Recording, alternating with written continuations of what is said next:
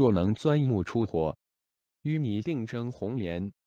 苦口的是良药，逆耳必是忠言。改过必生智慧，护短心内非贤。如果你能清除欲念，在家修行也一样是可以，如同钻木可以生出火，淤泥里可以生出红色的莲花一样，能够有所成就的。